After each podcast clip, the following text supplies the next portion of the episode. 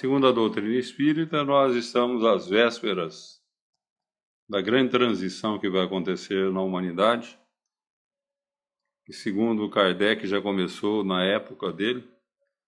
E é uma transição que vai envolver a promoção de nosso planeta na sociedade dos mundos. Nós deixaremos a condição de mundo de expiação e provas e passaremos à condição de mundo de regeneração. No mundo de expiação e provas, como se sabe, o egoísmo predomina, elemento gerador de todos os males humanos. No mundo de regeneração, predomina o altruísmo, que é o elemento gerador das melhores construções do mundo. Ficamos pensando, imaginemos que tivéssemos já pessoas voltadas para o mundo de regeneração.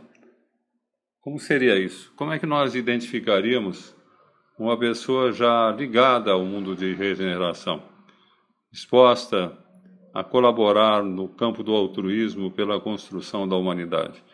É muito fácil, nós encontramos na atualidade aqui na Terra, embora em, em quantidade de pessoas ainda pequena, mas vemos pessoas inteiramente devotadas ao próximo. Pessoas que realizam maravilhosos trabalhos no campo social, no campo religioso, no campo, até mesmo no campo político, gente idealista que quer o bem, que trabalha pelo bem da humanidade. E nós os identificamos em todos os setores de atividade humana. Principalmente no setor religioso, temos tido a oportunidade de conversar e visitar núcleos de trabalho religioso onde as pessoas auxiliam, fazem alguma coisa, promovem, constroem, desenvolvem atividades, são em número limitado, é bem verdade, porque é um movimento que ainda não se consagrou na Terra, nós não temos ainda a regeneração. Somos espíritos que estão vindo à Terra com a ideia da regeneração, como Kardec já no seu tempo dizia claramente que uma nova geração estava surgindo. E essa nova geração é exatamente aquela geração de pessoas mais conscientes, pessoas mais esclarecidas, pessoas que têm ideia do que deve ser feito, pessoas que naturalmente já têm o ideal de servir, de fazer alguma coisa em favor do próximo, que, que procuram privilegiar mais os valores espirituais, menos os valores materiais, em movimentos realmente nobres, bonitos, que chamam a atenção pessoas que trabalham graciosamente, pessoas que têm os seus afazeres, que têm as suas necessidades, que têm as suas famílias, pessoas que têm os seus compromissos, mas encontram tempo e disposição para fazer alguma coisa. Então, hoje, aquilo que é feito por alguns será feito pela maioria. E chegará um tempo em que todos estarão empenhados nisso. Então, sem dúvida alguma, o mundo de regeneração ele se consagrará na Terra. E teremos o mundo de regeneração quando todos estivermos empenhados em fazer alguma coisa pelo próximo, esquecendo o velho egoísmo que caracteriza o comportamento humano e partindo para o altruísmo, que é o que deve, que deve caracterizar o comportamento dos verdadeiros filhos de Deus. Fala-se muito que todos nós somos criaturas de Deus. Não somos filhos de Deus, porque nós somos seres ainda inacabados. Se nós, porventura, tirarmos, pegarmos um ovo choco e o abrirmos, ficaremos nauseados com aquela massa disforme, mal cheirosa, sanguinolenta mas o que nós estamos vendo é um processo criador. Ali no ventre do ovo, nós estamos tendo a formação de uma criaturinha de Deus. E quando, se nós não mexermos, se nós cuidarmos bem daquele ovo, o que vai acontecer? A casca se romperá e nós seremos em breve o maravilhoso pintainho, que é uma obra-prima de Deus. Então, todos nós somos seres em crescimento no ventre da natureza. Todos os males da terra que afligem as criaturas humanas, eles representam simplesmente o, processo criador.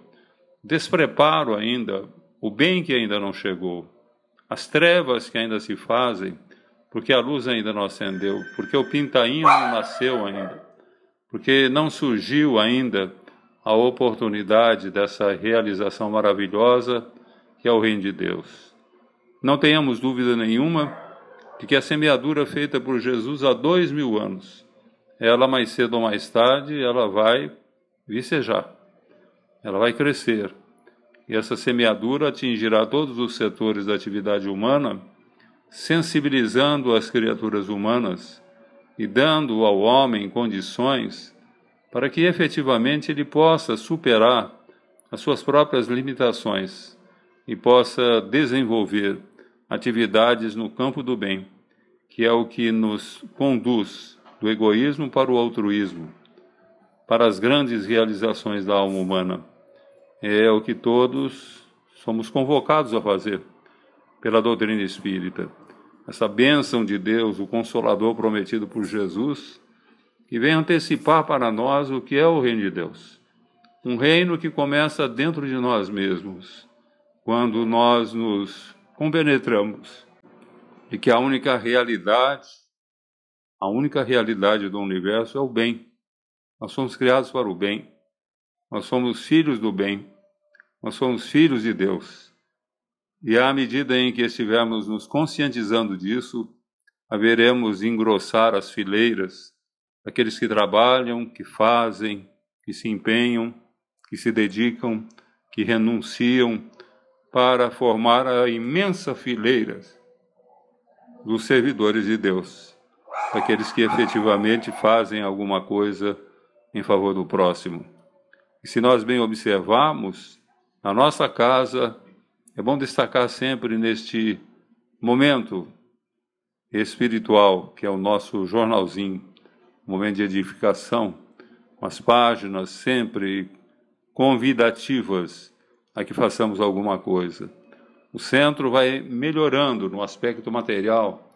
Hoje nós temos uma bela instituição, muito bem montada, muito bem dirigida, muito bem preparada para as tarefas mais altas. E entende-se que é chegado o momento de nós voltarmos realmente para a misericórdia, e para tanto, nós convocamos, através das páginas desse maravilhoso jornal, todos aqueles que frequentam o centro, vamos esquecer um pouco dos nossos problemas particulares, das nossas dificuldades, das nossas lutas e dediquemos, em princípio, talvez alguns minutos, depois, talvez algumas horas na semana. Enfim, vai chegar um momento em que poderemos nos dedicar, de corpo e alma, ao trabalho da casa de Jacó. Esta abençoada casa de Jacó, que nós ouvíamos o guia Jacó, orientador espiritual desta casa, a dizer que ela seria sempre a casa grande e cada vez maior, estendendo benefícios cada vez maiores a todos aqueles carentes de todos os matizes, tanto no campo espiritual quanto no campo material, necessitados de ajuda, necessitados de consolo, necessitados de amparo. E na medida em que esta imensa corrente do bem se forme em nossa casa e que tenhamos cada vez mais pessoas despertas para as realidades da vida, compreendendo que viver é sinônimo de servir. Isto é viver. Quem não serve, quem não está interessado em fazer alguma coisa, está marcando passo nos caminhos da evolução. Está perdendo tempo nas atividades que pode desenvolver na Terra em favor do bem. Nós vemos os grandes missionários da espiritualidade, um Chico Xavier, um Francisco de Assis, uma Madre Teresa de Calculá, Calcutá, um Albert Schweitzer, e quando nós apreciamos a sua existência, ficamos realmente maravilhados de ver como há criaturas capazes de se dedicar ao próximo, de fazer alguma coisa, de desenvolver iniciativas que visam o bem-estar da sociedade e o atendimento dos carentes de todos os matizes. Hoje, são alguns. Amanhã seremos muitos e muitos.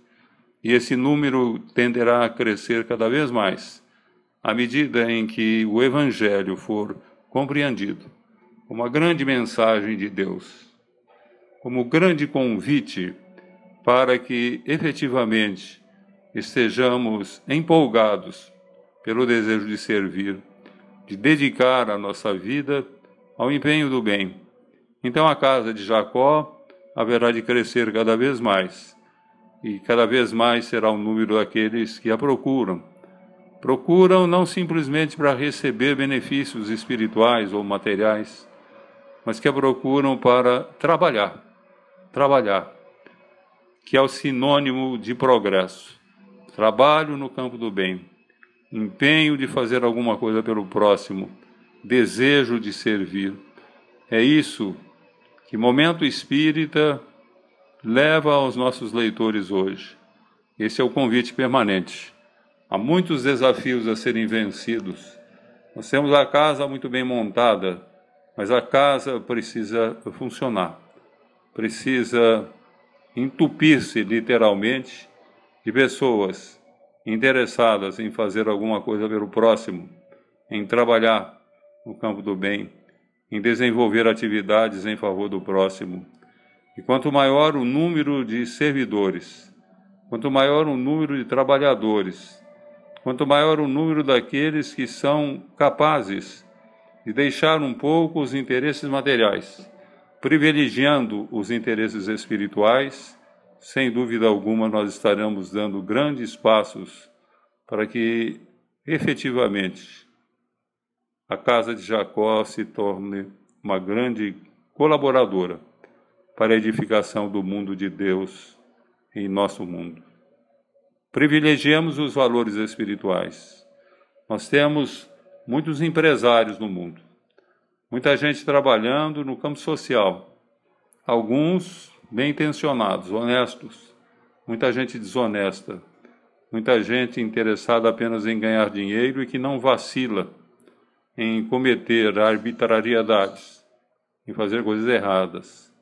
Nós precisamos de trabalhadores que privilegiem o lado espiritual, não nos esquecendo nunca que se nós nos preocupamos em demasia com os interesses materiais, com a prosperidade física, lembrando que dinheiro faz sempre dinheiro, nós estaremos contribuindo para que o lado espiritual da nossa vida, da vida de nossos familiares, de nossos amigos, ela fique resguardada em ponto obscuro.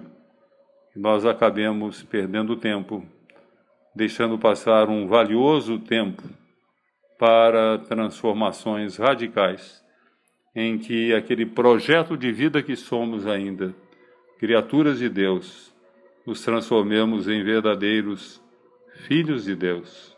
Filhos. Filho é aquele que cumpre o desejo de seu pai. O filho bem orientado, o filho obediente, é aquele que faz a vontade do pai. E a vontade do pai como deixava bem claro Jesus, é trabalhar sempre. Meu Pai trabalha desde sempre, e eu também, dizia Jesus, querendo dizer que viver é trabalhar, é servir. E quando esta ideia se propagar pelos nossos exemplos, ao redor de nossos passos, veremos crescer cada vez mais esse maravilhoso movimento de solidariedade que hoje nós já encontramos em pequenos pontos, em pequenas instituições, em grupos que estão conscientes disso e que estão trabalhando. Basta que viajemos um pouco e conheçamos outras cidades, outros grupos que trabalham nesse campo, estão empenhados, estão dedicando as suas vidas ao esforço do bem, estão procurando trabalhar em favor da construção de um planeta de solidariedade. É isso que nós precisamos: solidariedade, não egoísmo. aprender a pensar cada vez mais nos outros, cada vez mais empenhar a nossa vida pela construção de um mundo melhor. E na medida, leitor amigo, em que esse movimento crescer e em que os dedicados ao bem deixem de ser exceções, minorias, mas cresçam e cresçam e cresçam sempre, nós estaremos construindo o nosso planeta de regeneração. Um planeta onde todos estejam empenhados em ajudar a todos. Onde não haverá ninguém passando miséria, fome, necessidade, onde as pessoas serão acolhidas, onde a motivação de vida de todos. Seja ver aquele pobre, aquele necessitado, aquela situação difícil, e mobilizar recursos e desenvolver iniciativas que façam com que realmente um grande movimento de solidariedade se espalhe pelo mundo. Reclamamos muito das coisas erradas que há no mundo, da violência que há no mundo, da desonestidade que caracteriza os nossos políticos. Mas não nos esqueçamos que tudo isso que existe é a projeção daquilo que a humanidade pensa e faz. Nada acontece por acaso. O mal não está no mundo por ordem divina, o mal está no mundo porque nós ainda não edificamos o bem. E na medida em que estivermos dispostos a fazer isso, na medida em que estivermos dispostos a edificar o bem, a orientar as nossas vidas no sentido de construir a solidariedade no mundo, beleza, a partir da solidariedade, nós treinaremos a nossa capacidade de servir. Talvez hoje interessados em receber benefícios, talvez hoje interessados em melhorar a nossa situação espiritual, mas amanhã espontaneamente, que é o verdadeiro servidor. E serve porque serve, e serve porque sabe que precisa servir, e serve porque sabe que esse é o caminho da vida, e serve porque sabe que aí está a sintonia com Deus, com os bons espíritos e aí então estaremos mudando a atmosfera psíquica de nosso planeta. Não nos esqueçamos de que uma cidade como o nosso lar, situada em plena região umbralina, é uma cidade tranquila, de céu azul, onde as pessoas vivem bem, onde há paz, onde há trabalho, onde há felicidade. Por quê? Porque os habitantes de nosso lar assumiram o compromisso perante a própria consciência e só pensar o bem e só praticar o bem. Imaginemos, todos nós, pensando o bem e praticando o bem. E nesse mistério, não nos esqueçamos nunca da oração. Não aquela oração decorada, repetitiva, de palavras que muitas vezes não significam nada para o nosso coração, embora murmuradas com os nossos lábios, mas aquela verdadeira oração, que é buscarmos um insulamento, a solidão, e abrirmos o nosso coração para Deus, e conversarmos com Deus, e falarmos a Deus de nossos ideais, de nossas dúvidas, de nossas dificuldades, de nossos problemas, e pedir sempre que Ele nos ampare, para que sejamos filhos verdadeiros, não meras criaturas, mas filhos filhos, conscientes da vontade do Pai. Jesus dizia que já não nos chamava de discípulos, mas de amigos, que o discípulo nem sabe o que quer o mestre, mas o amigo sabe.